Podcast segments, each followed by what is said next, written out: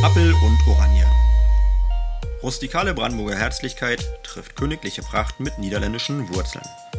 Oranienburg gilt als das nördliche Tor zwischen Berlin und der Mark Brandenburg.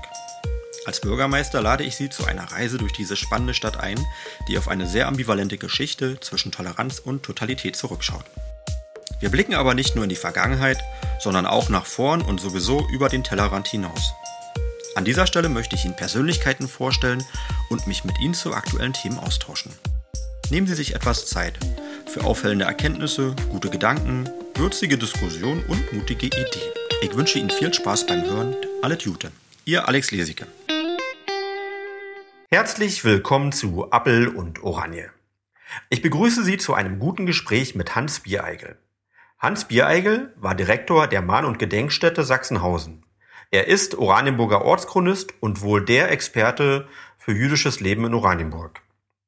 Sein leidenschaftliches Engagement gilt bis heute der historischen Aufarbeitung, insbesondere der Zeit des Nationalsozialismus.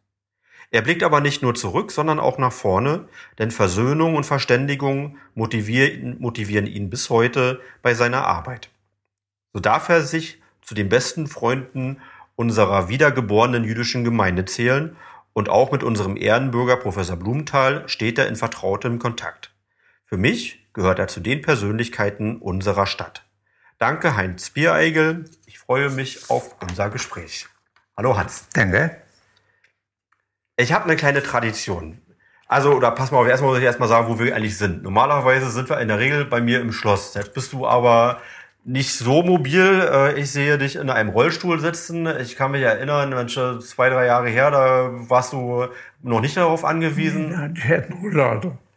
Also genau, der, der Rolls-Royce hat meine Oma immer gesagt. Ja, ja. Äh, aber jetzt ist der Weg jetzt nicht so wahnsinnig weit. Ich sag zwar nicht, wo du wohnst, aber in unmittelbarer Nähe zu meinem Büro sitzt du. Und äh, deswegen bin ich hier rübergelaufen und darf dich jetzt in deinem äh, Wohnzimmer, was übrigens ein sehr schönes Wohnzimmer ist und ein wunderschöner Ausblick, ähm, ja, äh, begrüßen und äh, bin hier gerade dein Gast und gar nicht so richtig dein Gastgeber, wie ich es normalerweise gewohnt bin.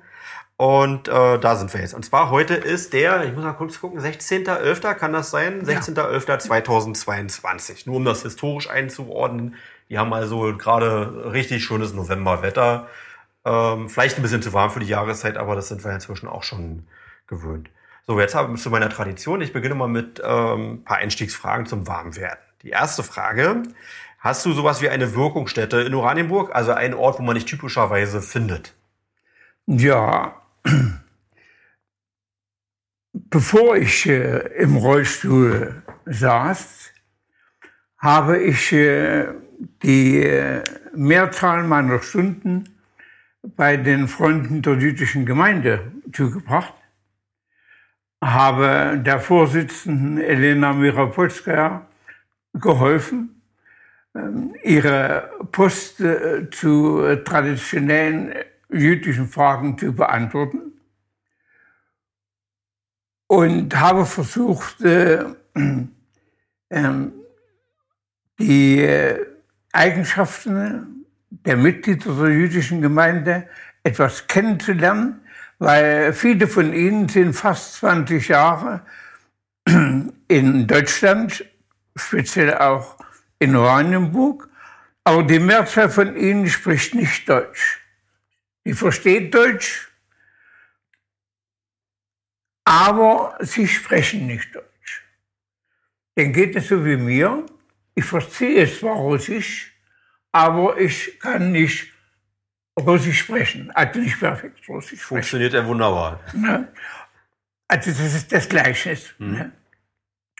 Und äh, Man muss dazu sagen, die, die Mehrzahl der, der äh, neuen jüdischen Gemeinde in Oranienburg, ich habe vorhin gesagt, der wiedergeborenen Gemeinde, es ist tatsächlich auch der Name, äh, jüdische Gemeinde Wiedergeburt. Ähm, das, das, das kannst du noch besser erzählen. Äh, die kommen aus dem sowjetischen Raum. Ne? Ja, wie gesagt, also, sag mal, nein, anders gesagt. Die äh, Mitglieder der jüdischen Gemeinde, etwa 200, hm Irre Zahl. Kommen äh, aus dem Gebiet äh, der ehemaligen Sowjetunion. Das heißt, äh, wie beispielsweise die Irina Bokraschewa. Sie kommt aus äh, Leningrad beziehungsweise jetzt Petersburg. Die Elena als Vorsitzende kommt aus der Ukraine. Ne?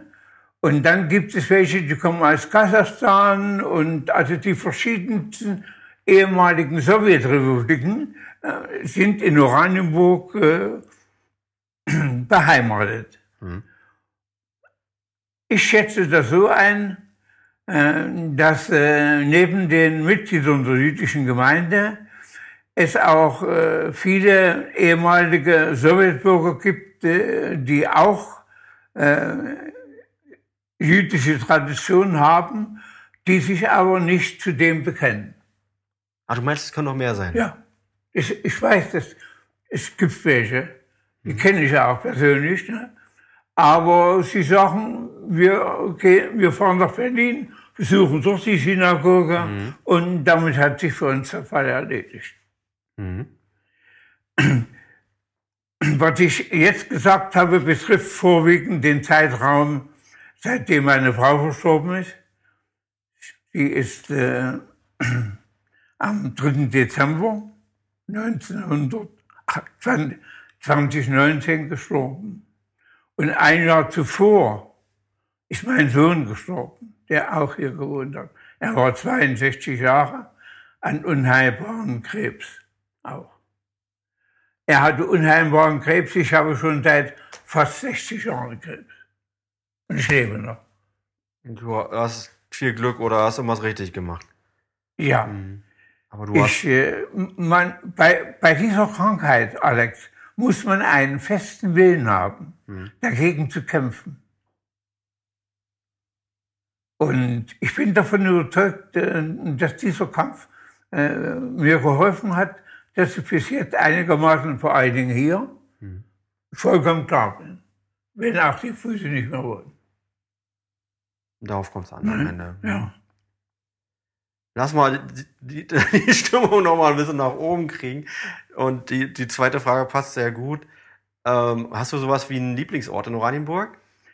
Naja, der Lieblingsort von mir war unten am Lenitzsee, bei ja. ehemals Dietrich. Ja. Ne? Ich kannte auch die Familie Dietrich und habe jetzt auch noch Kontakt mit, mit ihnen. Mhm. Und äh, dann gab es natürlich, wenn man als Lieblingsort das äh, bezeichnen sollte, ich habe bis vor zwei Jahren im Jahr etwa sechs bis zehn Führungen in der Gedenkstätte gemacht. Also das war ja nun, die elf Jahre Gedenkstätte war ja ein fast ein Viertel meines Lebens. Mhm. Und dass man dort natürlich da immer wieder hingeht und versucht, wie gesagt, vor allen Dingen die jungen Leute aus äh, nordeuropäischen Ländern wie die Norweger oder sie sehen, ich habe Kontakt gehabt mit einer Schule in Maastricht, die habe ich seit 1988 bis, 1900, bis 2015 geführt. Jedes Jahr einmal kamen die mit 100 Mann, hm. mit 100 Gymnasisten. Dann habe ich sie begrüßt in der Gedenkstätte. Anschließend haben wir uns den Film angeschaut. Und äh, dann bin ich äh, mit einer Gruppe einzelne Stationen abgelaufen. Dort liefen, wie gesagt, der Lehrer von der Schule mit. Die haben sich alles notiert, sodass sie dann nach zwei, drei Jahren selbstständige Führung durchführen konnten. Also diese Freundschaft äh, mit äh, Maastricht möchte ich nicht mitten. Ähnlich ist das so bei Frankreich und bei den Niederländern. Ne? Ich habe ja im, im, im Laufe dieser Zeit mit äh, einigen bekannten, international bekannten äh, Widerstandskämpfern aus Norwegen und äh, aus Frankreich auch äh, mitgeholfen, Bücher zu schreiben. Mhm. Insgesamt habe ich mit den Norwegern zusammen acht Bücher geschrieben, bin verewigt im Nachwort als Dankeschön. Aber in ihrem Auftrag war ich in Auschwitz, äh, war ich in Kiel, war ich in fast allen Archiven in, in, in, in Norddeutschland, um Material für, die, für den norwegischen Widerstandskampf zu sammeln. Und ähnlich war das so bei den Franzosen. Hatte sehr guten Kontakt mit Charles Desjardins, den ehemaligen Präsidenten. Mhm. Und äh, ich muss sagen, diese Freundschaft äh, mit äh, all jenen, inklusive den polnischen Widerstandskämpfern, vermisse ich jetzt sehr. Auf der anderen Seite ist es natürlich so, ein großer Teil ist auch schon verstorben von denen. Ja, darüber wollte ich auch noch mit dir reden, wenn wir ein bisschen ins Gespräch gekommen sind. Also die Frage Erinnerungskultur weiterpflegen, ohne dass man auf Zeitzeugen ähm, zugreifen kann. Das wird ja, also ist im Prinzip ja schon weitestgehend Realität und aber auch eine große Herausforderung. Natürlich. Denn die Grundlage der Erinnerung, der künftigen Erinnerungskultur können nur, wie gesagt, äh, Erlebnisberichte sein, die ja. Festgehalten wurden im Wundwand oder im Video oder festgehalten wurden in der Schrift. Ne? Aber das sollten dann auch Berichte sein, äh, nicht äh, die abgeschrieben wurden, es ist ein Unterschied, Alex, ob ich mich mit jenen unterhalte. Ich habe mit mindestens 500, wenn das reicht, ehemaligen Widerstandskämpfern Gespräche geführt. Mhm. Habe das notiert und äh, wir haben darüber dann auch äh, Tonbandaufnahmen gemacht. Mhm. Das ist äh, ein Teil der künftigen äh, Erinnerungskultur, indem ich äh, mir das anhöre Ne? Und dann weiß ich genau, wir hatten das äh, zielgerichtet auch für mehrere Stationen gemacht. Sagen wir beispielsweise für die Station Z oder die Baracken 38, 39. Ne? Oder den ehemaligen Speisesaal oder den Erschießungsgraben, damit äh, die jungen Leute, die die, die Gedenkstätte besuchen werden, äh, zumindest emotional herangeführt werden an eine Zeit, äh, die sie nicht kennen. Ja. ja. Denn äh, auf der anderen Seite ist es ja nur so, es gibt äh, auf der Welt, äh, anders gesagt, der Holocaust ist unübertrefflich. Ja. Das, was die deutschen Nationalsozialisten in der Welt angerichtet haben, ist einmalig. So schlimm der Krieg in der Ukraine ist, er ist kein Vergleich zum Holocaust. So schlimm, wie gesagt, äh, wie die Taten beispielsweise in, äh, in Afrika sind, ne? Wo unsere Bundeswehr mit zum Einsatz ist. Oder anderswo, Syrien, was weiß ich. Es ist kein Vergleich zum Holocaust. Eine systematische Vernichtung von ja. Menschen. Das ist die zielgerichtete, planmäßige Vernichtung. Der wurde eben erschossen, nur weil er Jude war. Mhm. Ja. Und äh, weißt du, weißt du, was was mir Angst macht an meiner Kindheit? Also da, also ich kannte auch noch Zeitzeugen. Es war noch relativ normal, dass man in der, dass man in der Klasse besucht wurde von Elternherrschaften, die erzählt haben, wie es früher gewesen ist. War äh, war auch gar nichts Besonderes gewesen, weil es äh, hat jede Klasse irgendwie mal erlebt und man hat es selber auch mehrfach äh, erlebt. Ähm, deswegen hatte ich es damals gar, vielleicht gar nicht so wertgeschätzt, wie ich es heute wertschätzen würde, wo es das einfach kaum noch gibt. Ähm, aber ich erinnere mich auch, dass die Frage, ob Auschwitz äh, Realität ist, die, die war völlig absurd gewesen. Hätte, die hätte niemand ernsthaft debattiert. Also, weil das ist einfach ein Fakt, der für sich steht. Und dass wir heute in einer Zeit sind, und das trägt ja dazu bei, dass man eben nicht mehr auf Zeitzeugen, Ja. erste Quellen ähm, zurückgreifen kann, wo, wo ernsthaft darüber diskutiert, ob es ein Auschwitz überhaupt gegeben hat. Also eine ernsthafte Debatte. Da, das alleine finde ich so erschreckend und ich weiß auch noch nicht so richtig gut, wie man das langfristig in den Griff bekommt, weil es wird ja, die Entfernung schreitet ja voran. Alex, das war schon zu DDR-Zeiten so.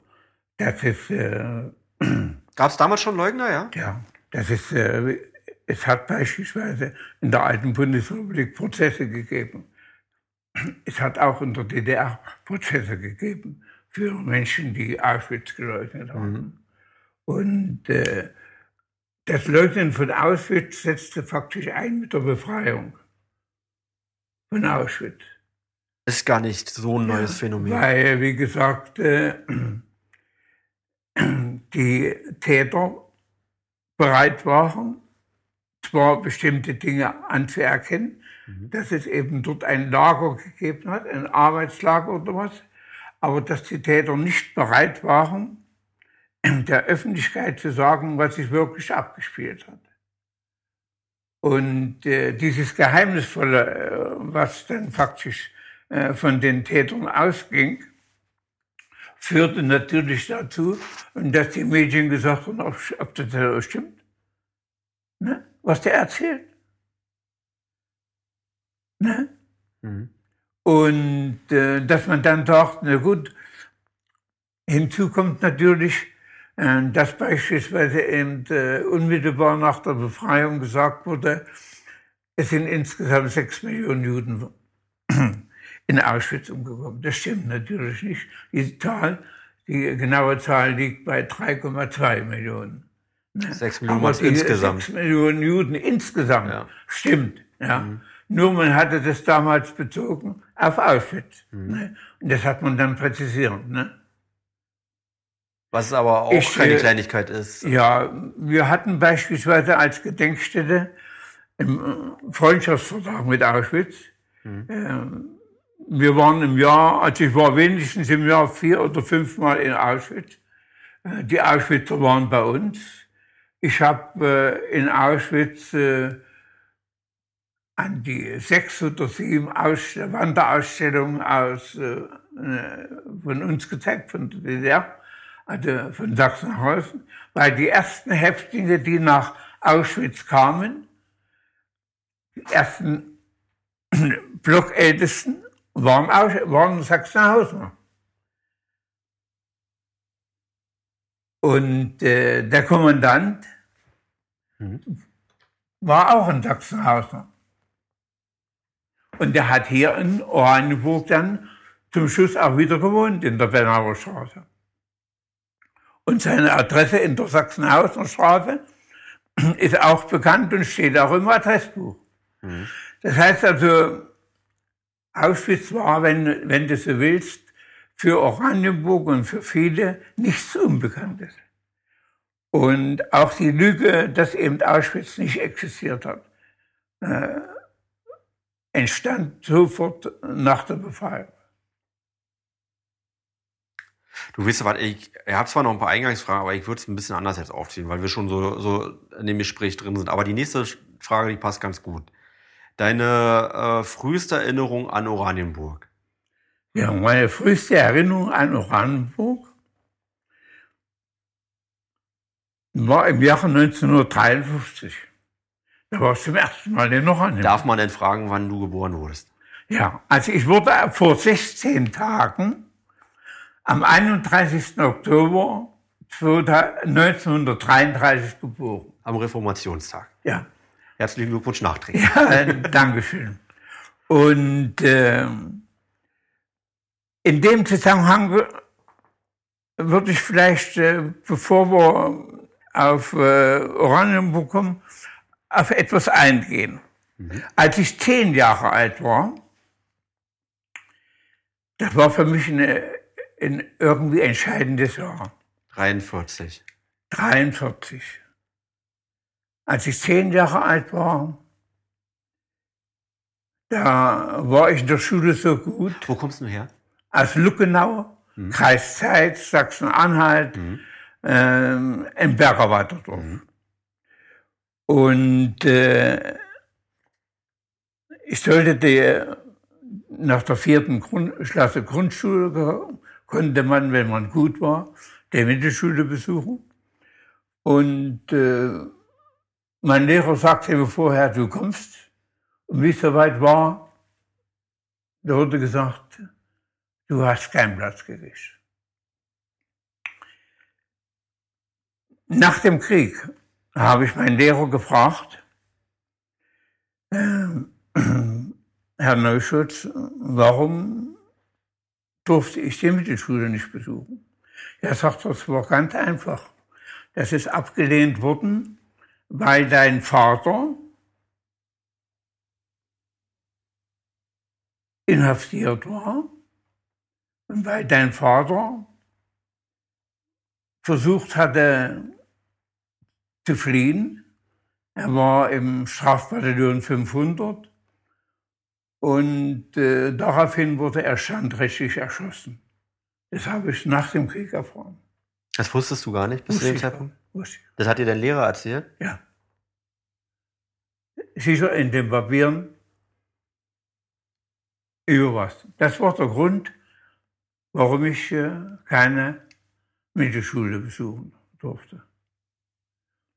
Es geht aber noch weiter. In dem Jahr wurde man mit zehn Jahren PIMF, die äh, Jugendorganisation der HJ. Mhm. Und zwar wurde man immer aufgenommen zum Geburtstag von Hitler am 20. April. 20. April wurden die neuen Zehnjährigen als PIMF. So, und man hat, es gab ja dann auch PIMF-Kleidung und Uniformen und alles. Und in dem Zusammenhang, äh, ich bin bei meiner Großmutter aufgewachsen. Ich habe niemals, wie gesagt, Vater oder meine Mutter kennen. Meine Mutter zwar kennengelernt, aber sie hat mich nicht erzogen. Das waren meine Großeltern. Da kam, wie gesagt, eine, die, eine Tante aus Aachen zu Besuch und äh, sagte zu mir, mein liebes Hänschen, wenn ich dich jemals in dieser schmutzigen Uniform sehe, Oma hat gesagt, sie will welche kaufen, hat von mir Geld verlangt, dann werde ich dich und werde ich euch nie wieder besuchen. Denkt daran, dein Onkel, das wusste ich auch nicht, ist in Auschwitz umgekommen, war 43. Das war für mich äh, ein Jahr, das habe ich natürlich dann auch äh, versucht zu verwirklichen. Mittwochs und Sonnabends war beispielsweise Dienst angesetzt. Der Dienst sah in der Regel so aus, dass wir Robben lernen mussten, Handgranaten werfen mussten, uns mit der Nachbargemeinde geprügelt haben. Und äh, immer wenn dann Dienst war, kriegt man keine Schularbeiten auf. Und mittwochs nachmittags oder auch mittwochs oder sonnabends äh, durfte man dann auch manchmal ein oder zwei Stunden eher nach Hause gehen. Ich habe mich dann ab Ende 43 auf Raten auch meiner Großmutter dazu entschlossen, nach Möglichkeit den Dienst so viel wie möglich zu schwänzen. Wenn äh, Mittwochsnachmittag Dienst war, da bin ich, habe ich mich verkrochen bei uns im Siedlungshaus, bin auf den Baum geklettert und wenn sie dann kam, ist Hans da. Na, hat meine nur gesagt, da ist er zum Dienst. Das war mein Widerstand faktisch, äh, den ich, also ich habe auch nie, ich habe alle möglichen Bilder angeguckt. Ich bin nie in irgendeiner Uniform, weder als Fünf noch als Hitlerjunge zu sehen gewesen. Aber das hat ja offenbar auch einen Grund, also du bist ja auch familiär geprägt. Ja. Also, warum hat deine Oma so eine starke Haltung gehabt und warum ist dein Onkel in Auschwitz umgekommen und warum wurde dein Papa Standrecht? Das hat doch vermutlich einen Hintergrund. Also ich bin im, wie gesagt, Oktober 33 geboren Und äh, mein, meine Mutter war nicht verheiratet. Mein äh, Vater hat äh, im April 33 Deutschland verlassen. Er ist in die Schweiz gegangen und war Kurier zwischen der Inlands- und Auslandszeitung der KPD. 1900 Anfang 39 äh, wurde er verhaftet. Er, ist, er war Kommunist. Er ist verhaftet worden. Aber er war Kommunist, wenn er. Ja, er war Kommunist. Mhm. Und äh, kam ins Zuchthaus. Und 1943 äh, wurden dann, wie gesagt, Zuchthausgefangene wie auch KZ-Häftlinge befragt, ob sie bereit sind, in der Wehrmacht zu kämpfen. Man verspricht ihnen die Freiheit. Ne? Und, äh, aber sie kamen in keine normalen Einheiten, sondern mein Vater war beispielsweise im Strafbataillon 500.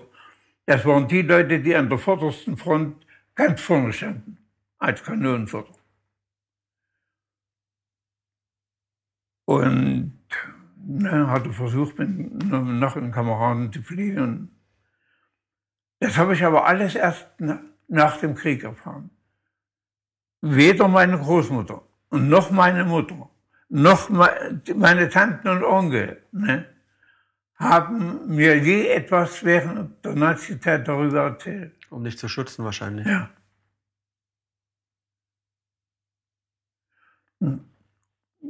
als ich eben das äh, erfahren hatte, äh, habe ich dann mit 15 Jahren den Antrag gestellt, Kandidat der SED zu werden. Bin auch geworden.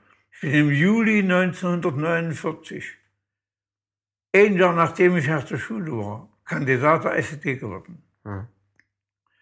Weil ich davon überzeugt war, dass äh, ich so das Vermächtnis meines Vaters erfüllen kann. Und äh, bin 1993, zwei Jahre nach der Wende, aus der PDS ausgetreten, weil die Fraktion der PDS bei der Stadtverordnetensitzung abgelehnt hatte, die Namensnennung von Erik Collins in Sachsenhausen. Du warst Mitglied der Stadtversammlung Anfang der 90er. Nein, ich hatte, wie gesagt, äh, ich hatte den Vorschlag gemacht an Hans Joachim und äh, an die anderen mein Koll Papa? Ja, Kollegen dort.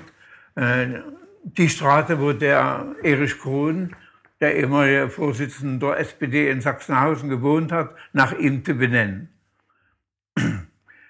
Da hat, wie gesagt, halb Oranienburg Kopf gestanden. Da gab es Leute, die eben gesagt haben, wenn ihr diese Straße umbenennt, dann ziehen wir dort weg. Dann gab es Hinweise, eventuell die Schule zu benennen. Daraufhin gab es äh, von der Bevölkerung Hinweise, wenn ihr die Schule so benennen wollt, ähm, dann nehmen wir unsere Kinder aus der Schule raus. Es gab, wie gesagt, eine ganze Reihe von gegenteiligen Meinungen, nur weil er Jude war. Deswegen hat die Linke das ab, also war heute die Linke, ja. ist damals die PDS das abgelehnt? Die, die hat, wie gesagt, äh, die hat sich äh, hat abgelehnt, weil die Straße, die, die führt ja dahinter zum Sportplatz, mhm. äh, nicht sauber genug war, um den Namen zu tragen. Mhm. Okay. Es gibt heute eine Erik-Collin-Straße. Mhm. Wie? Es gibt ja heute eine Erik-Collin-Straße. Ja. Also, die ist ja dann so benannt worden. Mhm. Ne? Und äh, aber die BDS hat dort eine chemische Rolle gespielt. Also, du musst jetzt bei der Gelegenheit aber nochmal erklären, wer war Erik Collins? Erik Collins war der Vorsitzende der SPD in Sachsenhausen. Er ist äh, 1928 von Berlin nach Sachsenhausen gekommen und hat dort bei, der, bei seiner Frau gewohnt, in, in, der Parkstraße, so hieß sie damals. Erik Collins äh, war einer der ersten, die 1933 verhaftet wurden. Im KZ äh, Oranienburg waren, also das, hier in der mhm. Kindelbrauerei. Mhm. Dort hat äh, seine Frau darauf, hingewirkt, darum täte mit den Gerichten. Die ist mit dem Pastor Scharf zusammen zur Gestapo-Leitstelle nach Berlin gefahren. Äh, Dr. Kurt Scharfstraße. Ja. Die ist ja auch in Sachsenhausen. Ja, ja. Mhm. Und äh, dort hat Scharf ausgesagt, dass äh, Erik Collins äh, ein sehr aufrechter Demokrat in diesem Land gewesen ist.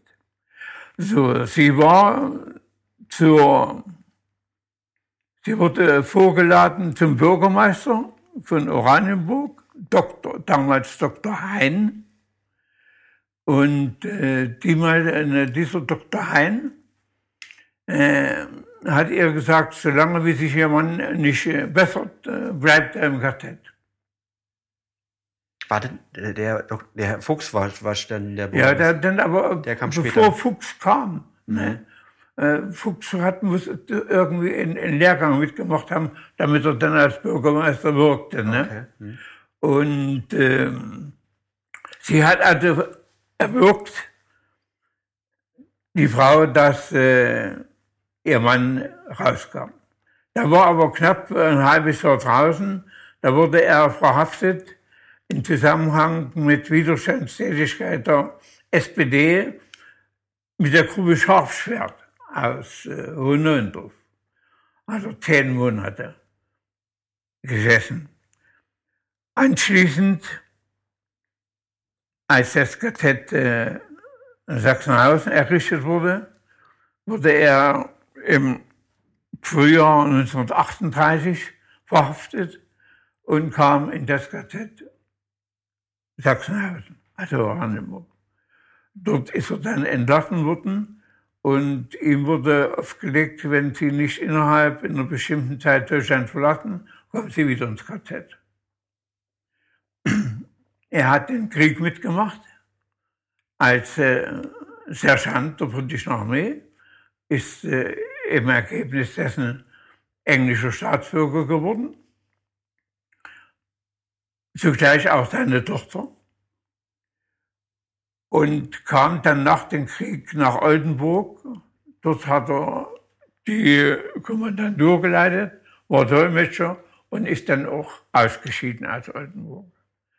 Ich habe über diesen Erik Collins eine Ausstellung gemacht, die hat wenigstens ein halbes Jahr in der Stadt gehangen, zu deinem Vaters Zeiten, und die ist sehr gut angekommen. Ich habe über den Erik Collins äh, dieses Buch geschrieben. Ich kenne keinen Hass, den Hass zerstört nur. Das ist auch mein Lebensprinzip. Das wäre übrigens meine fünfte Frage gewesen. Das ist dein Lebens... Ich kenne keinen Hass, denn Hass zerstört nur.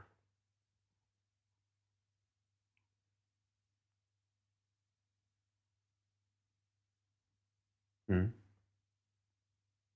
Und habe ich richtig verstanden, noch in den 90er Jahren gab es äh, leidenschaftliche emotionale Diskussionen, dass Leute ja. wegziehen wollten oder Kinder von der Schule nehmen ja, wollten, weil, wie gesagt, eine Straße nach einem Juden benannt ja, werden sollte. Ja. Mhm. Das war ja die Zeit, die, die mich politisch sehr geprägt hat. In, äh, wenn du so willst, Alex, Oranienburg hat äh, viele hervorragende jüdische Bürger. Nimm beispielsweise, sag mal, den Urgroßvater und den Großvater von Blumenthal. Beide waren Jahrzehnte Stadtverordnete. Mhm. Der eine war Stadtältester, eine Auszeichnung, die es gegeben hat. Siehst du das irgendwo? Nirgendwo. erst seit 2000, äh, der Namensvorschlag kam von mir, als äh, der Italiener zum Blumenthalschen Haus ernannt wurde. Ach, der, also für mich war das schon immer das Blumenthalsche Haus. Das, das Nee, nee. wurde dann erst so quasi so, so benannt als das Blumenthalsche Ja, Haus. der, Ach, siehst du mal an, ne?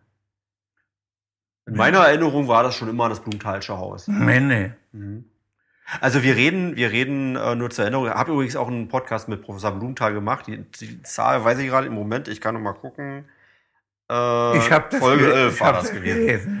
Ja. Ähm, und da erzählt er auch seine persönliche Geschichte. Also wenn man vom Schloss rausguckt, äh, auf der rechten Seite, da ist ein Restaurant, ein sehr schönes Restaurant. Und in diesem Haus, da ist die Familie Blumenthal. Ähm, Also dort hat seit äh, 1875 die Blumendalsche Familie, das heißt, dort haben sie nicht gewohnt, dort äh, war ihr Geschäft. Mhm.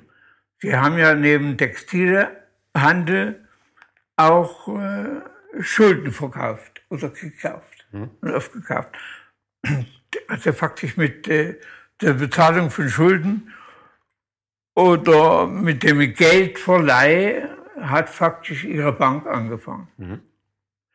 Gewohnt haben sie in der, in der Breitenstraße, 1819. direkt daneben. Da ist ein paar Schritte, ein paar Schritte hin. Ne? Und, oder nimm, wir haben, wir sind sicher einige der ganz wenigen Städte oder Gemeinden, äh, die, wo ein Jude Ehrenbürger ist. Ja. Ne? Der Nachbarn Oppenheim. Ne? 1880 ist er Ehrenbürger geworden, weil er, er war, wie gesagt, äh, ziemlich reich, hatte am Potsdamer Platz in Berlin mehrere Modehäuser und seine Schwester wohnte hier in Oranienburg und die hat dann ihren Bruder bearbeitet, sei doch so lieb, lieber Nachbarn, schenk uns Geld für die Armen von Oranienburg. Er hat eine Stiftung eingerichtet und damit wurden das Armengeld der Stadt Oranienburg finanziert. Und im Ergebnis dessen äh, hat man dann ihn, da gab es in Berlin noch keinen Juden als Ehrenbürger, nur in Oranienburg war der Erste. Ne? Zum, daran sieht man, wie gesagt, dass in der zweiten Hälfte des äh, 19. Jahrhunderts, ja, ähm, das jüdische Leben blühte hier. Drei Juden waren allein in der Stadtverordnetenversammlung von 18. Ja. Davon waren, wie gesagt, zwei. Einer war ständig im Also Wackel. auch, auch vergleichsweise zu anderen Kommunen war hier besonders viel jü- Ja. jüdisches Leben. Ja. Also die äh, jüdischen, die Mehrzahl der jüdischen Bürger war kommunalpolitisch sehr aktiv. Ja. Und äh, überall hat sie dort mitgeholfen. Ein anderes Beispiel war äh, der Dr. Weiß, äh, wo die Tafel da an der Breitenstraße bei der Augenblick äh, Bäcker hängt. Der hatte die offizielle Benennung erhalten als Landarmenarzt. Das war der Landarmenarzt von Oranienburg. Also Leute, die jetzt in der Umgebung keine Er hat, wie gesagt, äh, auf seine Kosten ein äh, kleines äh, Krankenhaus aufgebaut, wo die untergebracht werden, die überhaupt kein Geld hatten. Ja. Also Arme und Reiche hat es schon immer gegeben. ne? Aber die verhältnismäßig reichen Juden waren auch bereit, viel von ihrem Geld für die Armen zu geben. Und das haben die Oranienburger gemacht. Und ich gehe mal wieder vom Ausgangspunkt zurück. Das ist aber nur, das, das weiß ich, das habe ich in meinem Buch geschrieben. Aber in der Öffentlichkeit siehst du das nicht. es gibt weder über diesen Ehrenbürger einen Straßennamen oder einen Platz oder sonst was. Von dem Blumenthal, außer der Tafel, dass das hier das Blumenthalsche Haus ist, steht nirgends was geschrieben. Oder von den Dr. Weiß. Und es gibt so viele Möglichkeiten, dass man, sag mal, bestimmte Plätze, Plätze oder Häuser äh, mit bestimmten Namen belegen kann. Die Juden waren immer ein Teil der Oranienburger Stadtgeschichte und haben die Stadt verändert. Und wenn du so willst, äh, die chemische Industrie, die sich in Oranienburg in der zweiten Hälfte des 19. Jahrhunderts entwickelte, wurde von jüdischen Unternehmern gegründet. Füg, ja, heute Takeda Pharma. Ne? In der, Zack, der, der Sachs hatte in, der, in der Sachsenhausener Straße eine Ofenfabrik. Und so weiter und so fort. Die eigentliche Frage, die ich dir gestellt habe, hast du mir aber gar nicht beantwortet. Deine früheste Erinnerung an Oranienburg. Von da haben wir jetzt eine kleine Ach so, Schleife gemacht. Ja, also wie gesagt, Wann bist du nach Oranienburg gekommen? Also warum du Bezug zum Thema hast, das habe ich schon verstanden. also 53 war ich das erste Mal hier. Ja. Acht Wochen Praktikum. Ich war Offiziersschüler. Und das war ja damals noch nicht Armee, sondern kasernierte Volkspolizei. KVW. Armee ist ja erst äh, 56 gegründet worden. Es gab zu dem Zeitpunkt keine Armee. Es gab so was wie eine Kaserne, aber noch keine Armee. Es gab äh, die kasernierte Volkspolizei. Mhm. Und dort war ich äh, und habe äh, dort eine Schule in Berlin besucht, die Politschule. Wo, wo, wo war denn das räumlich? Also, weil später war ja Oranienburg äh, am Ende der DDR also ein ausgeprägter Militärstandort. Ich glaube, wir hatten vier Kasernen, wenn ich das richtig in Erinnerung habe. Das war der Teilenfuß auch schon. War, war es auch Da schon. gab es sogar an jeder Ecke äh, KVB oder Kentruppen.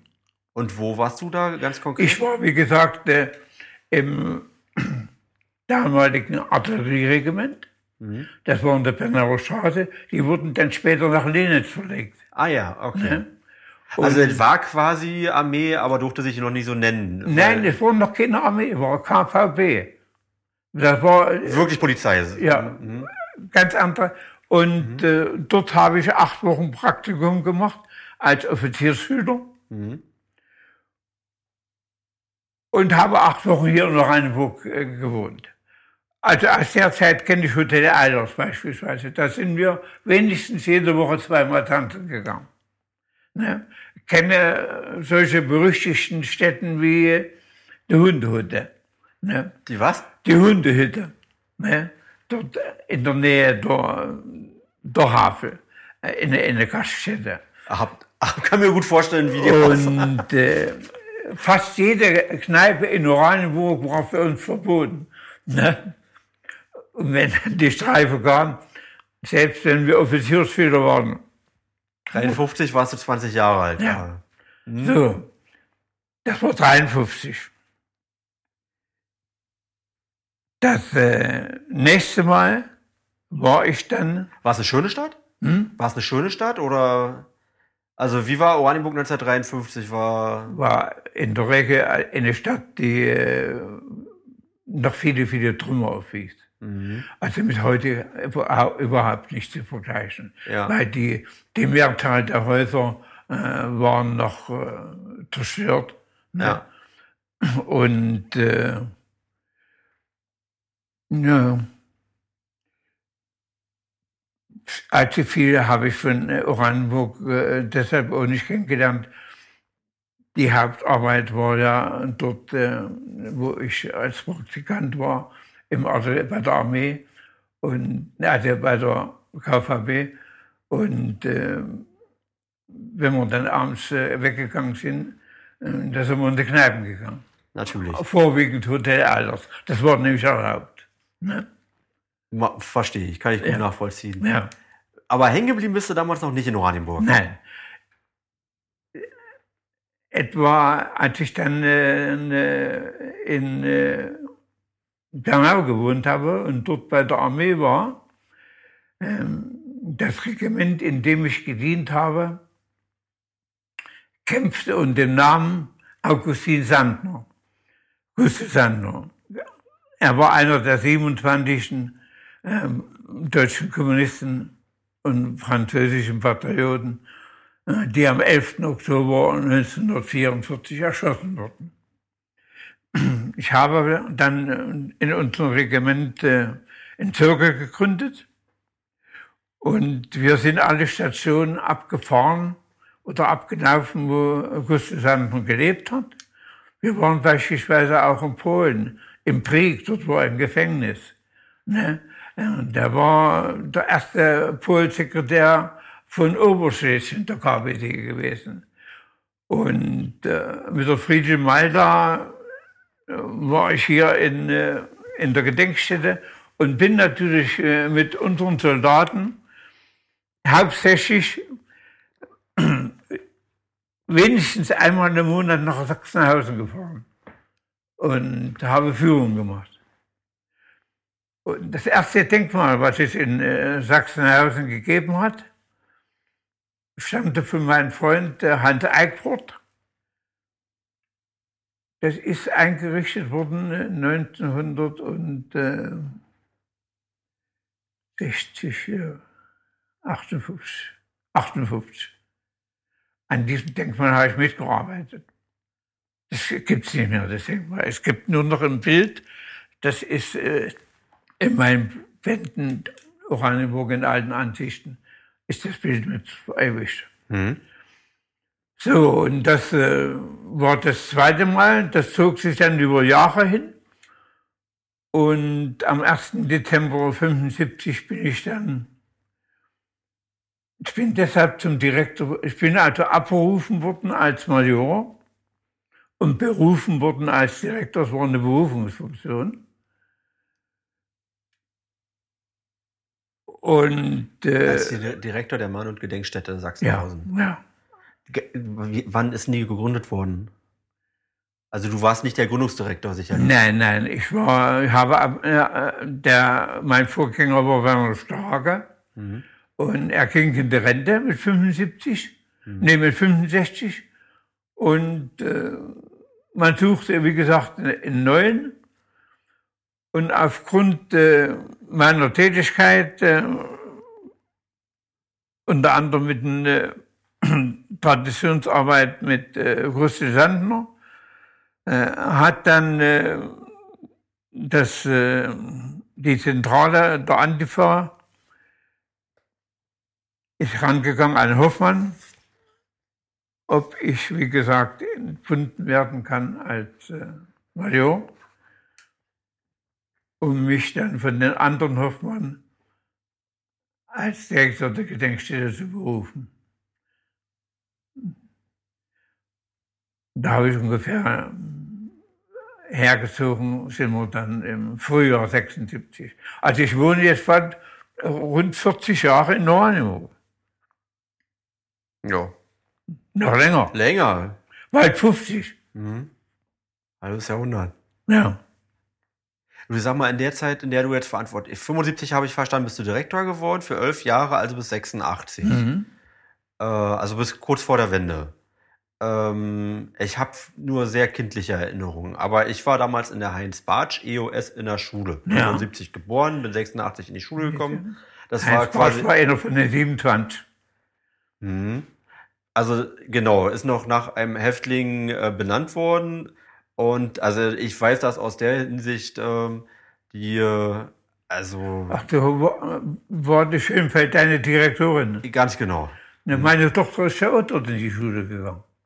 Klar, genau. Äh, siehst du, Oranienburg ist auch klein, aber deswegen weiß ich auch noch, dass es einen ganz engen Bezug zwischen der Schule und der Gedenkstätte genau. gab. Wir hatten, wir hatten den Partnerschaftsvertrag weil es auch räumlich sehr nah ja. war. Ne? Also, ähm, aber ich weiß auch, dass in den letzten 50 Jahren sehr viel, wahrscheinlich auch davor, äh, die Erinnerungskultur sich sehr verändert hat.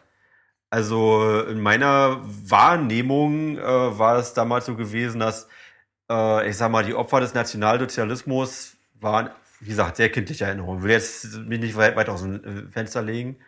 ähm, waren alles Antifaschisten, das heißt in der Regel Kommunisten, selten Sozialdemokraten und ich glaube, ich kann mich nicht erinnern, dass das Thema Juden da irgendwie eine Rolle gespielt hat.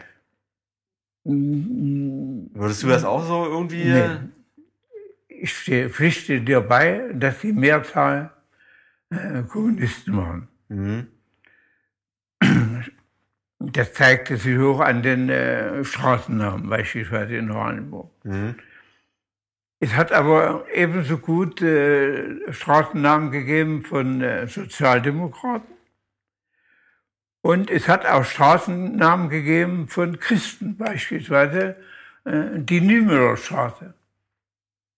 Niemöller war Häftling in Sachsenhausen. Gab es die damals auch schon, ja? Ja, die mhm. zu DDR-Zeiten so benannt wurden. Mhm. Ja.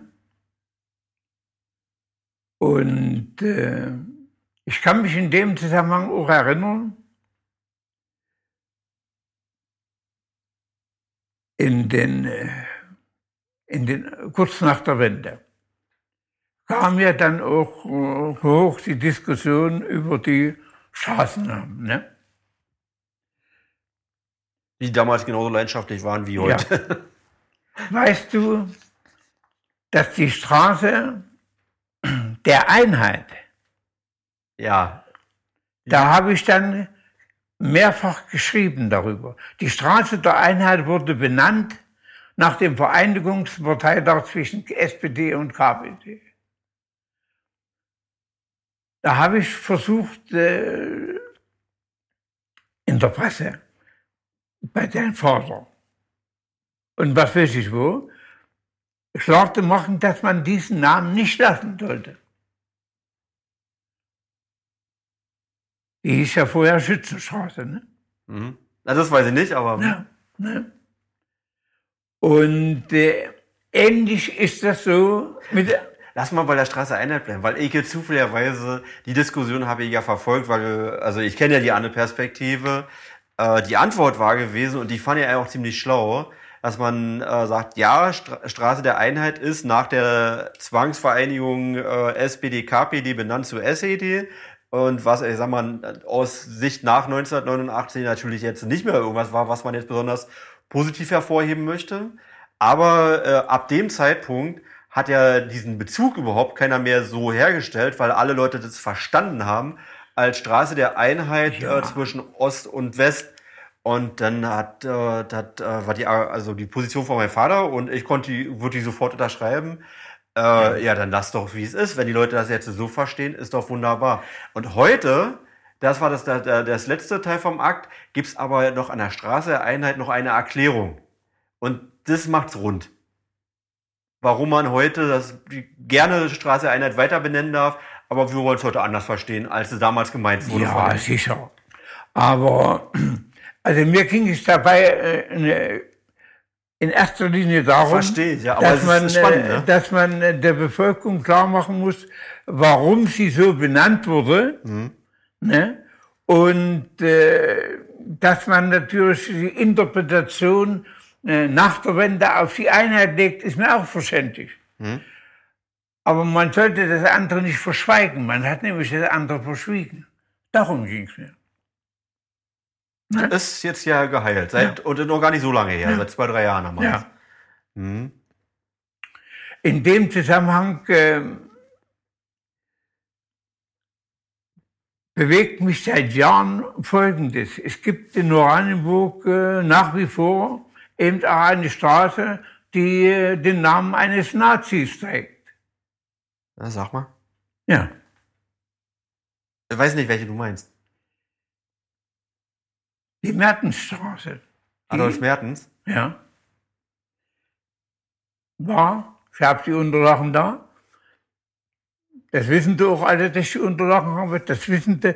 Da haben Sie mit mir schon in der, in der Zeitung äh, monatelang versucht, mich zu überzeugen, warum ich denn unbedingt auf den Nazi hocke, weil es mir um das Prinzip geht. Es kann nicht sein, dass eine Stadt in der Bundesrepublik Deutschland den Straßennamen eines Nationalsozialisten trägt. Das geht nicht. Ja, da fehlt mir der Hintergrund, ehrlich gesagt. Also da muss mir noch mal ein bisschen was was wirft der ist vor? schon zu, der ist schon zu Nazi-Zeiten ist die Straße nach ihm benannt worden. Und das ist dann, wie gesagt, einfach äh, mit rüber geschwappt, ne, der Name. Äh, bis eben der Ortschronist Biereige festgestellt hat, was ist denn das überhaupt für einer? Der Mertens. Mhm. Ja, und da hat die Presse versucht, mich klein zu machen. Ich sollte doch nicht so kleinlich sein. Da habe ich immer wieder, das ist auch heute nach wie vor meine Meinung, es geht nicht an, dass äh, eben wie gesagt Nazis öffentlich gewürdigt werden. Und es geht auch nicht an, dass beispielsweise da am Haus bei Beske die Gedenktafel hängt für, ne? Ja, auch ein Ortschronist. Äh, ich komme jetzt nicht auf den Namen. Einfach, ich komme komm jetzt einfach nicht auf den Namen. Wir sind jetzt bei Möbelpeske, beziehungsweise in dem Fall Küchenpeske, ja, ja, ja, hinter der Bahnbrücke auf der linken Seite. Da ist eine Gedenktafel einen Ortschronist und der jetzt ist, müssen wir nachreichen. Ja. Mhm. Was, was ist, die wurde erst nach der Wende gemacht. Ja, nach der Wende. Und was ist, was ist das? Ja, der Mann war seit 1902 Mitglied äh,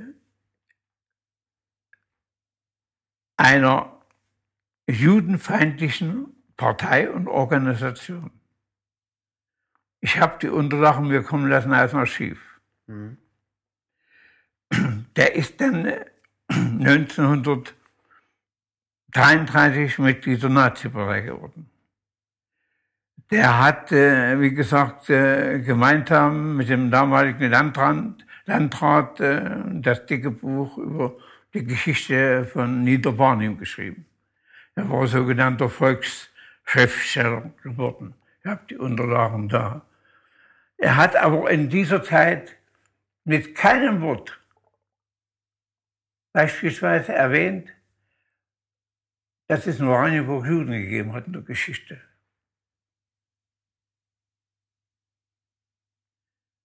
So ein großer Geschichtsforscher.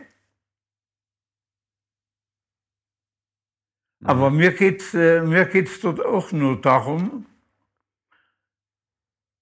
dass man äh, keine Gedenktafel für Nazis. Was anderes wäre das, äh, das ist eine Gedenktafel für einen, der Nazi war und der Juden geholfen hat. Ja? Aber das war ja bei dem nicht.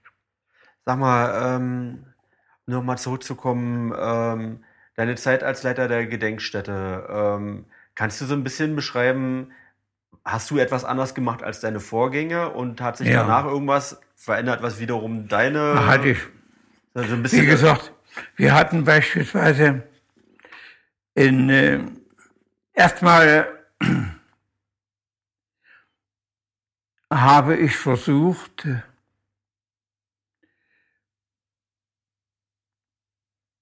Oder anders gesagt, uns äh, die Gedenkstätte besuchten zu dieser Zeit noch viele ehemalige Häftlinge. Mhm.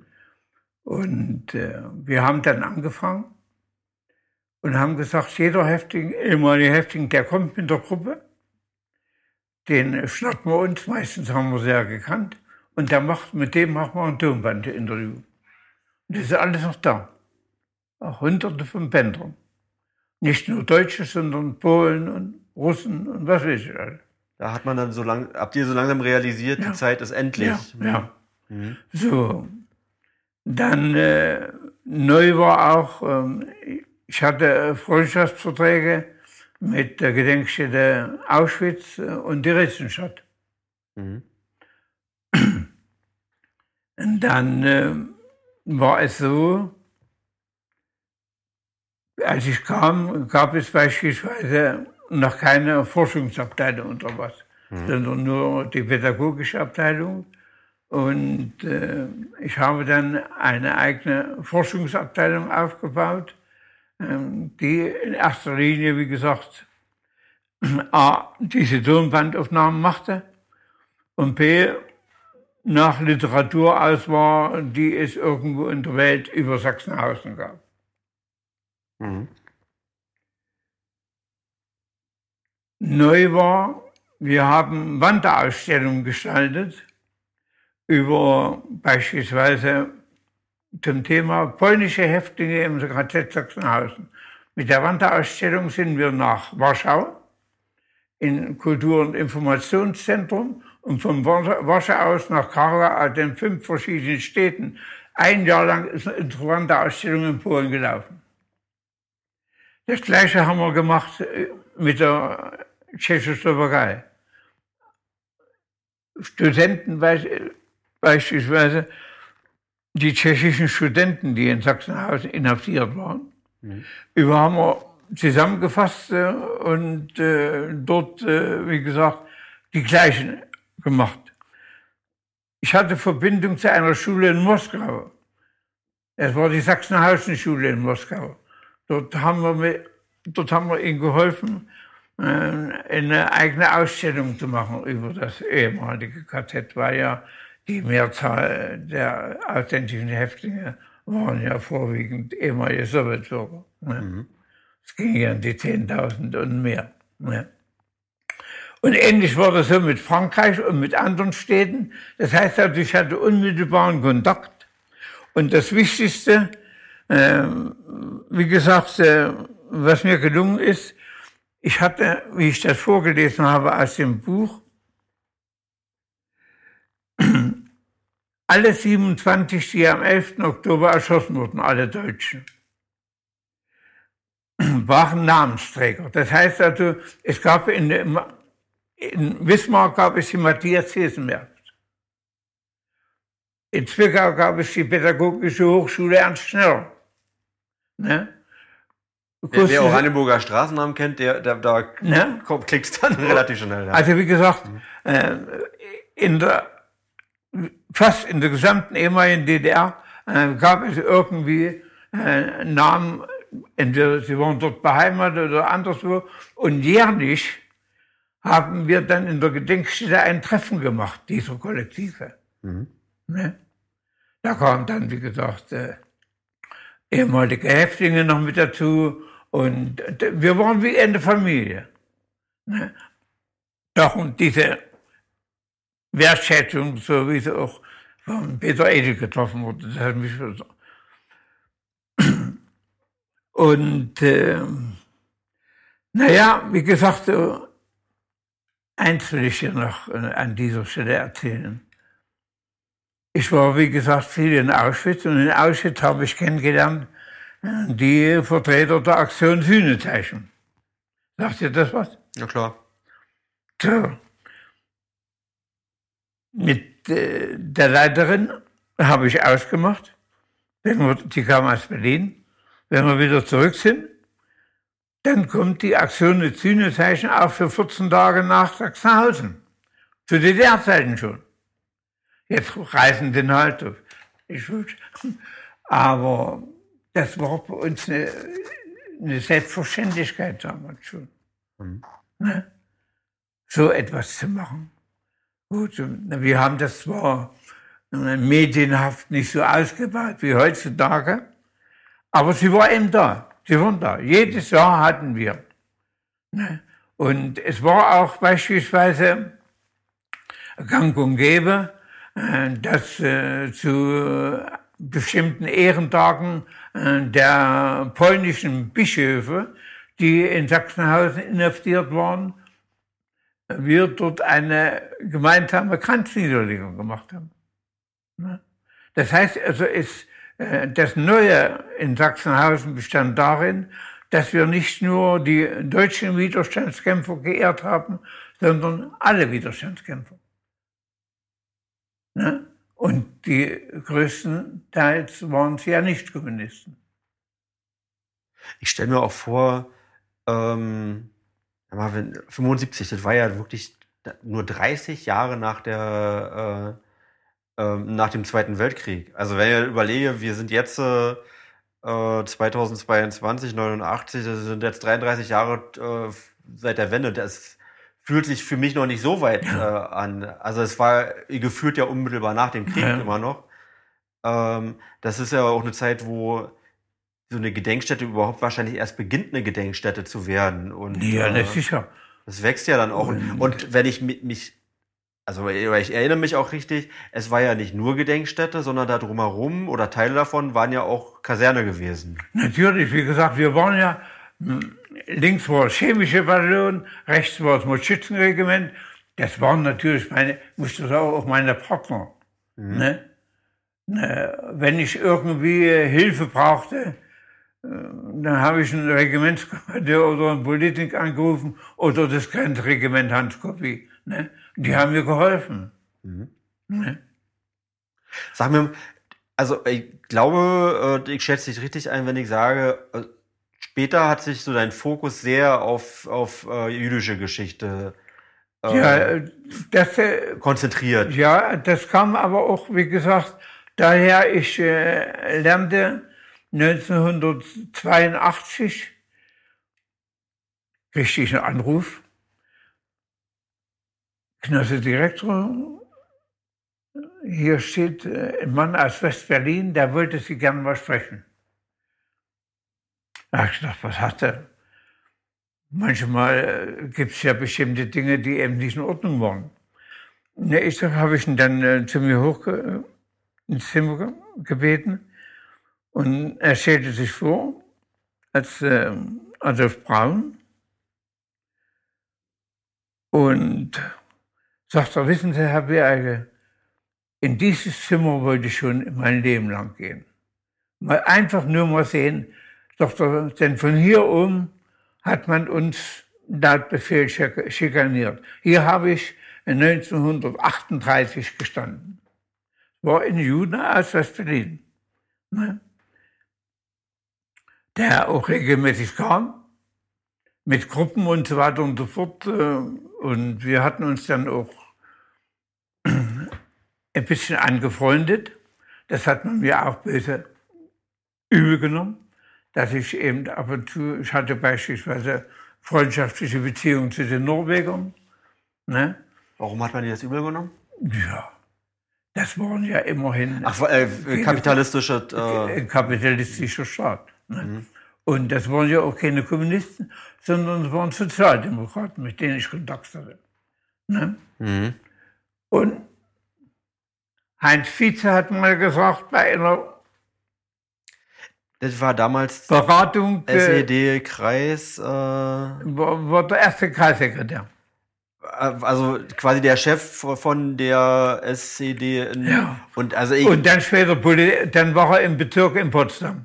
Um, also ich, wenn ich den Namen höre, das klingt immer sehr berüchtigt, wenn die, wenn die Leute. Da wurde ich dann so eingeschätzt. Mhm.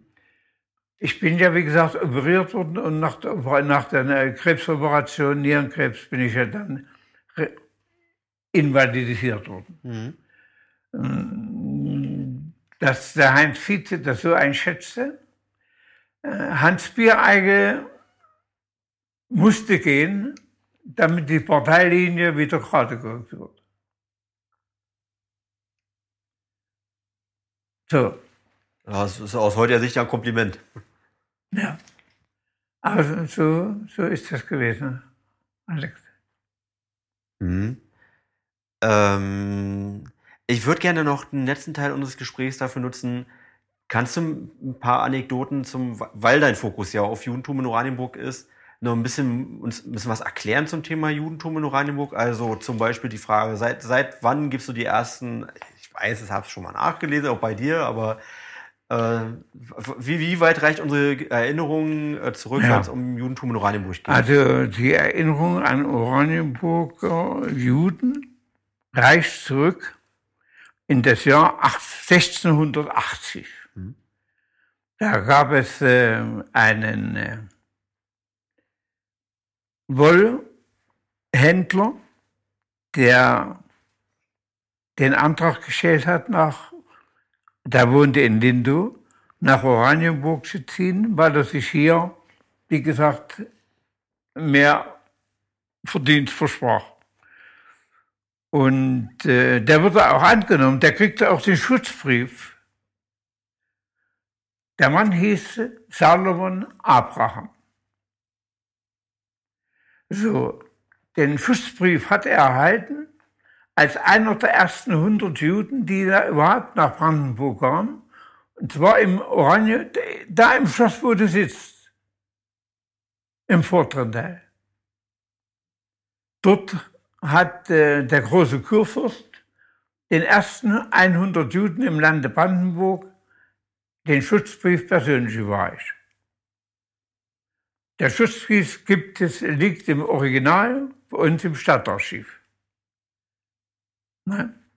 Und dort ist festgelegt, Anfang äh, des 18. Jahrhunderts äh, lebten dann schon etwa an die zehn jüdische Bürger in Oranienburg. Und äh, 1740 ähm, waren es schon sechs, acht Familien, darunter ein Schulmeister. Das heißt, die jüdischen Kinder wurden von einem Extralehrer unterrichtet. Mhm. Es gab aber auch äh, Jahre im 18. Jahrhundert, wo unter Friedrich dem Großen oder Friedrich II. Judengesetze erlassen wurden, die gegen die Juden waren. Das drückte sich dann so aus, die Juden, die Geld haben, dürfen bleiben. Und die kein Geld haben, werden abgeschoben nach Polen, da wo sie hergekommen sind. Auch manch ein Oranienburg in aus Hirne. Du hast gerade neben dir eine Reihe von Büchern aufgebaut. So, das äh, 1812 äh, kam ja dann äh, die Emanzipation der Juden und zu dieser Zeit lebten bereits etwa an die 40 jüdische Familien hier. Die konnten zu dieser Zeit ein, das heißt festgelegt war beispielsweise, dass ab diesem Zeitpunkt jeder Jude einen festen Familiennamen haben muss. Vorher konntest du dich nennen wie sonst was. Der, der Salomon Abraham hat sich zehn Jahre später umbenannt in Abraham Salomon. Ne? Mhm. Ne? Und gibt es so, so viele. Und ab 1812 nur noch ein einheitlicher Name, also festgelegt, bestätigt. So, und im 19. Jahrhundert, äh, wie ich das schon äh, betonte, äh, war also ab 1849 wurden die Blumenthals hier und ab 1852 gab es schon zwei Stadtverordnete. Von wie viel damals waren es wahrscheinlich weniger? Naja, ne, 12, 13 werden es vielleicht gewesen sein. Nee, 18 müssen 18 Auch schon, ja. ja. 18 gewesen sein. Und äh, das ist schon, wie gesagt, sehr. Und sie hatten natürlich dann auch Funktionen inne und äh, wirkten auf äh, das äh, kommunalpolitische Leben sehr stark ein. Mhm. Und äh, die gesamte wenn man so will, Industrialisierung von Oranienburg in der zweiten Hälfte des 19. Äh, Jahrhunderts geht zurück auf Aktivitäten jüdischer Unternehmen. Die chemische Fabrik, der Direktor war ein Jude. Takeda oder Pharma, Phyk damals, mhm. war ein Jude obwohl er, wie gesagt, dann seine Firma an die Deutsche Bank verkauft hat. Aber der Deutschen Bank waren auch viele jüdische mhm. ne, Interessen. Und äh, so dass man sagen kann, dass die Entwicklung äh, Oranienburgs in der zweiten Hälfte äh, in erster Linie ein Verdienst äh, jüdischer Kommunalpolitiker ist. Sag mal, ähm und zu dieser Zeit äh, war eigentlich auch relativ wenig von Antisemitismus zu spüren. Der begann Anfang des 20. Jahrhunderts. Es ist ja auch erstaunlich, dass also eine Stadt, die jüdisch geprägt war, also mehr, ja. wie, wie du beschreibst, als andere Städte, Dass ausgerechnet diese Stadt später den Beinamen hatte, die SS-Stadt. Also das komplette Gegenteil davon. Ja, du musst, das darfst du endlich vergessen, ähm, die Wirksamkeit der NSDAP seit 1925, die sich ja immerhin dann zur stärksten Partei schon in der Weimarer Republik entwickelte, mhm. auf die Bevölkerung war so groß, bedingt unter anderem auch aufgrund äh, der Notlage, der Inflation mhm. und, und vieler Arbeitslosigkeit, dass äh, sich, äh, ich sage immer, etwa 70 Prozent der Oranienburger Wählerinnen und Wähler für die NSDAP entschieden, weil sie davon erhofften Arbeit, das Geld und ein besseres Leben. Mhm. Ne? Und äh, hinzu kam, dass äh, äh, die Nationalsozialisten von Anfang an ihres Wirkens auch äh, gegen die Juden geschossen haben. Also ihr Satz, die Juden sind unser Unglück, begleitet diese Partei von der Gründung bis zum Ende. Mhm. Und äh, das ging eben über Rundfunk, das ging über Presse und was weiß ich alles. Und wenn, wenn ich mir überlege, äh, in Oranienburg lebten äh, vor Beginn äh, der Nazizeit etwa 200 jüdische Personen, Männer, Frauen, Kinder. Ne? Wie jetzt? Und äh, davon haben drei hier in Oranienburg überlebt. Einmal die Familie Scheib, die am Anger wohnte. Das hing damit zusammen. Ihr Sohn war Kameramann mhm. bei Leni Riefenstahl. Und der war der Kameramann der Olympiade. Und äh, hat über die Riefenstahl erwirkt, äh, dass seine Eltern befreit waren vom Tragen des Judensterns. Ein, Beispiel, ein weiteres Beispiel gibt es dafür in, in Eden. Also Sie haben ganz normal gelebt dann? Äh ja, ja. Die sind nach dem Krieg dann auch. Das, äh, ich bin dabei und mache zurzeit die Überarbeitung meines Buches, Die Gerechten von Oranienburg. Mhm. Ich gab, gebe aber den, den, habe diesmal den Titel Und keiner wollte ein Held sein. Hm, ich weiß, was du meinst. Ne?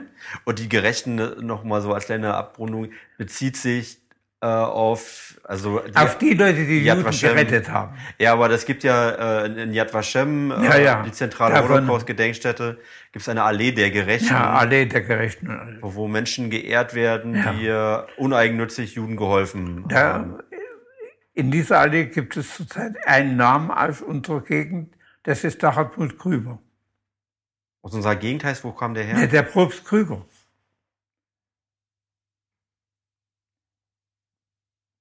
Sagte der, der, das, das war der Mann, der, wie gesagt, im Auftrag äh, der SS äh, die äh,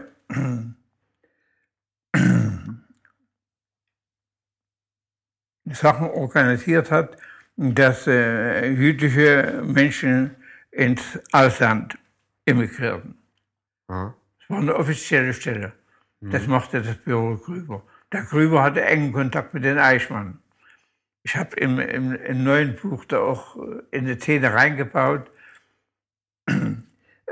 aus seinem Buch, äh, was äh, eigentlich sehr interessant ist. Und äh, also drei Familien und, und Kahn Der Kahn gehörte zu denen, die in der Berlin in der Rosenthaler Straße inhaftiert waren, wo die Frauen eine Woche lang davor gestanden haben, haben protestiert. Darunter seine Frau, die hier in Oranienburg lebte. Und äh, er wurde dann entlassen und um den hat sich dann keiner mehr gekümmert hier. Der hat keine Lebensmittelkarten gekriegt, der existierte für den Nazis nicht mehr. Aber er lebt einfach sein, dass die einfach untergegangen ja. sind. Mhm. So, und äh, der hat beispielsweise eine eidesstattliche Erklärung abgegeben, dass er in den Jahren, wie er hier in Oranienburg äh, gelebt hat, vom Hausarzt Dr. Otto Becker, er und seine Familie ständig gepflegt wurde und dass äh, Dr. Becker fast alle in Oranienburg noch lebten Juden, die noch nicht deportiert waren, behandelt hat, Obwohl es verboten war. Ja. Du, ich habe noch mal eine andere Frage, die kannst du mir wahrscheinlich, ähm, also wenn, dann kannst du sie mir beantworten. Wir haben einen ganz beeindruckenden Ort in Oranienburg, den alten jüdischen Friedhof. Und ich habe mich gefragt, wie war es möglich, dass ausgerechnet in dieser Stadt dieses, äh, dieser Friedhof die Zeit überdauert hat, einigermaßen unbeschadet.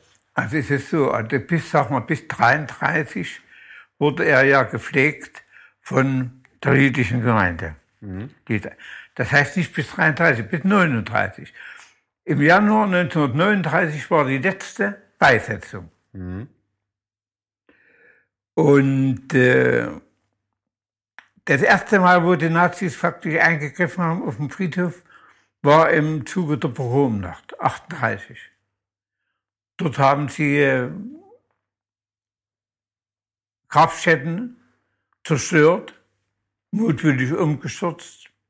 Darunter beispielsweise die Grabstätte von äh, den Louis Blumenthal, den Stadtältesten. Die haben sie kurz und klein geschlagen. Und dann ruhte, wenn man so will, der Friedhof bis 45. So um 45 hat es dann äh, beim Antifa eine Gruppe gegeben hier in Oranienburg, die äh, den jüdischen Friedhof äh, weiter gepflegt haben. Geöffnet wurde es ja nicht, weil es keine Juden gab. Mhm. Ne? Der ist faktisch wieder akut. Zu DDR-Zeiten wurde er auch äh, seitens der Stadt gepflegt, der gehörte ja mit dazu. Und äh, bis dann äh, in den 90er Jahren, als dann die äh, Gruppe gegründet wurde, Wiedergeburt, der Friedhof an die jüdische Gemeinde übergeben wurde. Und was, so was wie ein Feiertag auch gewesen ist. Also, ein, also dass wir ja. wieder eine jüdische Gemeinde in Oranienburg haben. Ja, ja, ja nun, nun sind sie ja daran interessiert, äh, den Friedhof zu erweitern und zu vergrößern. Es ist auch natürlich, denn äh, die heute lebenden Juden, die da sterben, sollen ja auch eine Grabstätte finden. Mhm. Wir sind in Kontakt, das ist noch nicht in formell, ich darf mich nicht zu weit aus dem Fenster lehnen, weil das ist ein laufendes Verfahren, aber äh, wird, da wird uns mit Sicherheit gelingen, dass wir da zusammenkommen. Vielleicht, äh, das wäre eine kleine Bitte von mir, mhm. vielleicht sollte man darüber nachdenken, ob man eventuell äh, diese paar Quadratmeter, die Sie kaufen wollen, der jüdischen Gemeinde schenkt. Die Bitte kommt gerade zum sehr interessanten Zeitpunkt. Also tatsächlich denken wir gerade darüber nach und wir prüfen natürlich, äh, wie wir das möglich machen können. Man kann sich vorstellen, das hat mit Compliance mal was zu tun. Aber ich bin auch der Meinung, also wir hatten eine jüdische Gemeinde, die hat auch viel verloren. Ja. Und das wäre ein gutes, äh, ja. also auch eine Geste, mehr ist es auch nicht, aber ja, wäre eine schöne Geste. Wäre eine wunderbare Geste der Stadt gegenüber. Genau, aber weil sowas auch noch gut abgesprochen sein muss mit Stadtverordneten und weil wir ja. doch über, deswegen, äh, es ist gerade im Laufen, vielleicht, wenn, wenn das veröffentlicht wird hier, also das, äh, überlegen, wann, wir da, wann der gute Zeitpunkt ist, das zu, zu veröffentlichen. Vielleicht ist da, sind wir ja, schon ein gutes ja, Stück weiter. Anfang Januar. Aber wir sind ja gerade in einer sehr spannenden Phase. Ja. Das, gerade zumal ja jetzt auch die jüdische Gemeinde äh, endlich ähm, mal, davor steht. Wir sind äh, auf der Zielgeraden. Äh, ne, ein das ist die eine Seite. Ich wollte, ich habe aber in der Beziehung noch auch eine andere Meinung. Das Gemeindehaus ist eine Seite. Mhm. Für 150 oder 200, jetzt sind sie bei 250 mit den ukrainischen äh, jüdischen. Aber eine, eine Stätte zum Beten, so wie die Nikolaikirche oder die katholische Kirche oder die anderen Kirchen, die da haben, hat die Gemeinde nicht. Ich hatte verstanden, dass in diesem Haus ein, quasi eine Synagoge ja, ein Zimmer, so groß wie mein Wohnzimmer. Mhm. Da kriegst du eben knapp, wie das, das war ja auch in dem Haus, was, was ihr jetzt habt. Das war in, in, in, in Raum so groß wie der und hergerichtet als Bethaus. Oder als, nicht, nicht als Bethaus, als Betstelle. Ne? Mhm. Aber beispielsweise, es ist ja so, in Berlin gibt es ja relativ viele Synagogen, wo du eben dann hingehst, äh, betest, äh, und es gibt ja so viele Feiertage, mhm. ähm, die auch von den Rabbinern betreut werden. Ähm, diese Synagoge hat es ja mal bei uns gegeben. Ne? Und ich werde auch immer dagegen, wenn geschrieben wird, Bethaus. Das ist, Oranienburg war eine Synagogengemeinde. Da gibt es dafür einen Stempel und Unterschriften. Wir und sprechen immer vom jüdischen Bethaus, aber es war eine richtige es Synagoge. War eine, es war zwar eine Hinterhofsynagoge, weil es äh, im hinteren Teil lag und nicht. Ach, wer sich die Frage stellt, also wir setzen vielleicht ein bisschen zu viel voraus. Äh, zwischen dem Landratsamt und dem äh, Schloss Oranienburg, da wo der Kreistagssaal gerade ja. ist. An der Stelle ist ein Gedenkstein und in unmittelbarer Nähe dazu, also im Prinzip da, wo der Kreistagssaal ist, da war das jüdische Bet. Die Synagoge, jetzt sei er selber schon Betshaus. Da, das Ding ist jetzt noch vorhanden, das ist noch nicht bebaut. Mhm. Wenn ich manchmal in der Zeitung oder im Fernsehen sehe, die Stadt Schwerin baut für ihre jüdische Gemeinde eine Synagoge. Die Stadt Potsdam baut für ihre jüdische Gemeinde eine Synagoge. Und viele, viele Synagogen im ehemaligen Ostteil ne, erhalten jetzt, äh, wie gesagt, wieder äh, Synagogen. In der Synagoge ist eben was anderes als wie im Gemeindehaus. Im Gemeindehaus, dort äh, haben sie ihre Malzeuge, dort haben sie ihre Tanzzeuge, äh, ihre Schauspielzeuge und was sie nicht alles haben. In der Synagoge gehst du eben hin wie in der Kirche.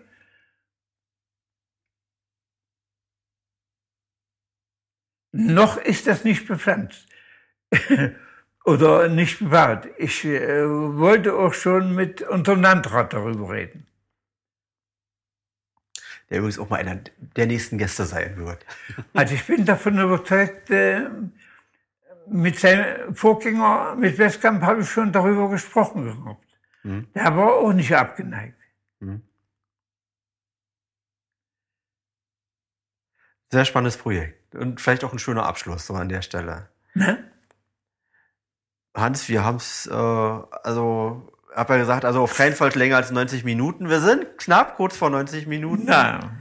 Aber wir haben es wir haben's gut gemacht. Ich will noch mal die Gelegenheit äh, nutzen. Warte mal, ich wollte dir aber noch mal was zeigen. Dann ist das, das jetzt das Wort zum, zum Abschluss. Ich habe 1988, mhm. also zu DDR-Zeiten, die erste Broschüre über Juden in Oranienburg herausgebracht. Mhm. Das ging damals nur über die SED-Kreisleitung. Mhm. Der damalige Dezernent im Kreis, Helmut Papst, mhm. wir waren gemeinsam im Wirtschafts- und Kulturverein, der gegründet wurde nach der Wende in Oranienburg. Äh, hat dann dafür gesorgt, dass ich, ich war Pressesprecher in diesem Verein, dass ich äh, äh, nach Bekanntwerden, nachdem er das erste Mal von der Broschüre gesehen hatte, äh, nach Bekanntwerden ich abgelöst wurde äh, als Pressesprecher, weil ich äh, SED-Literatur verbreitet hätte und die heute noch akut ist. Er wusste nicht, dass das die Geschichte der Juden ist. Das ist schon eine Anekdote. Ja.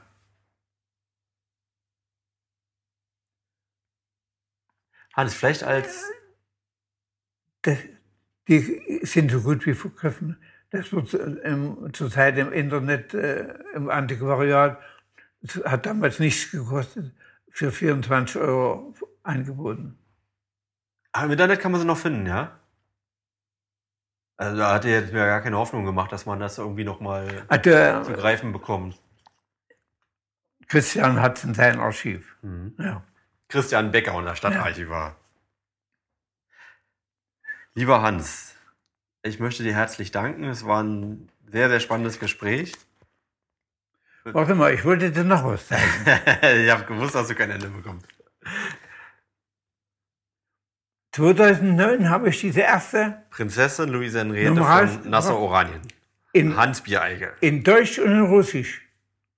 Das heißt, seit 2009 haben äh, faktisch alle ehemaligen Sowjetbürger, die hier leben, wir haben damals viel drucken lassen, eine, in, den Händ, in die Hände gekriegt, diese Biografie über Luise, damit sie wissen, wo sie sind. Du hast ganz viele äh, ja, Broschüren oder ähm, Texte zu Oranienburg, ja. insbesondere zur jüdischer Geschichte in Oranienburg. Ja. Auch, auch zweisprachig, äh, ja, wenn du nicht selber was verfasst hast, aber mit Hilfe irgendwie verfasst. Gucke. Und das Teufelswerkstatt, das war die Fälscherzentrale. Das war, ich war mit äh, Adolf Burger befreundet. Ich habe ihn in Prag besucht und er mich in Oranienburg. In dem Buch gibt es ein Nachwort von mir. Mhm. Siehst du, und das war beispielsweise, guck mal, das ist sowas, was verkündet wurde. Einer der Handzettel der Neofaschisten in aller Welt. Mhm. Das ist damals, da habe ich mal ein Riesenpaket gekriegt, wie ich nach Direktor war von den Schweden. Hans, weißt du was? Wir drücken jetzt auf den Knopf. Du. Ich versuche es mal vorzulesen. Ich habe nämlich meine Brille vergessen und ich sehe ein, dass ich langsam an den Punkt komme, wo ich nicht mehr ohne Brille auskomme. Aber wenn ich es weit genug weghalte, ähm, dann schaffe ich es vielleicht. Und das, das, damit würde ich es dann auch schließen. Äh, die Faschisten und Neofaschisten stehen also wieder in Bereitschaft. Mahnen schrieb der deutsche Dichter Bertolt Brecht dazu. Die Worte, die auch heute noch volle Gültigkeit haben. Der Schoß ist fruchtbar noch, aus dem das kroch. In der Deutschen Demokratischen Republik wurden der Imperialismus und Faschismus mit der Wurzel ausgerottet. Die Ziele und Ideale für die Tausende und Abertausende von Antifaschisten aus aller Welt ihr Leben ließen, sind im engsten Arbeiter- und Bauernstaat auf deutschem Boden Wirklichkeit geworden. Hans Bieregel, Direktor der Nationalen Mal- und Gedenkstätte Sachsenhausen. Ein Zeitdokument. Zeitdokument, ja. Ich danke dir für das 82. 1982. Ich danke für ein sehr, sehr spannendes Gespräch danke. und tiefe Einblicke und äh, wünsche dir alles Gute. Wir sind sowieso in, ja, ganz engen Kontakt und sehen uns bald. Ist klar, Dankeschön. Alles Gute auch den Hörern und danke, dass Sie uns zugehört haben. Ja. Tschüss.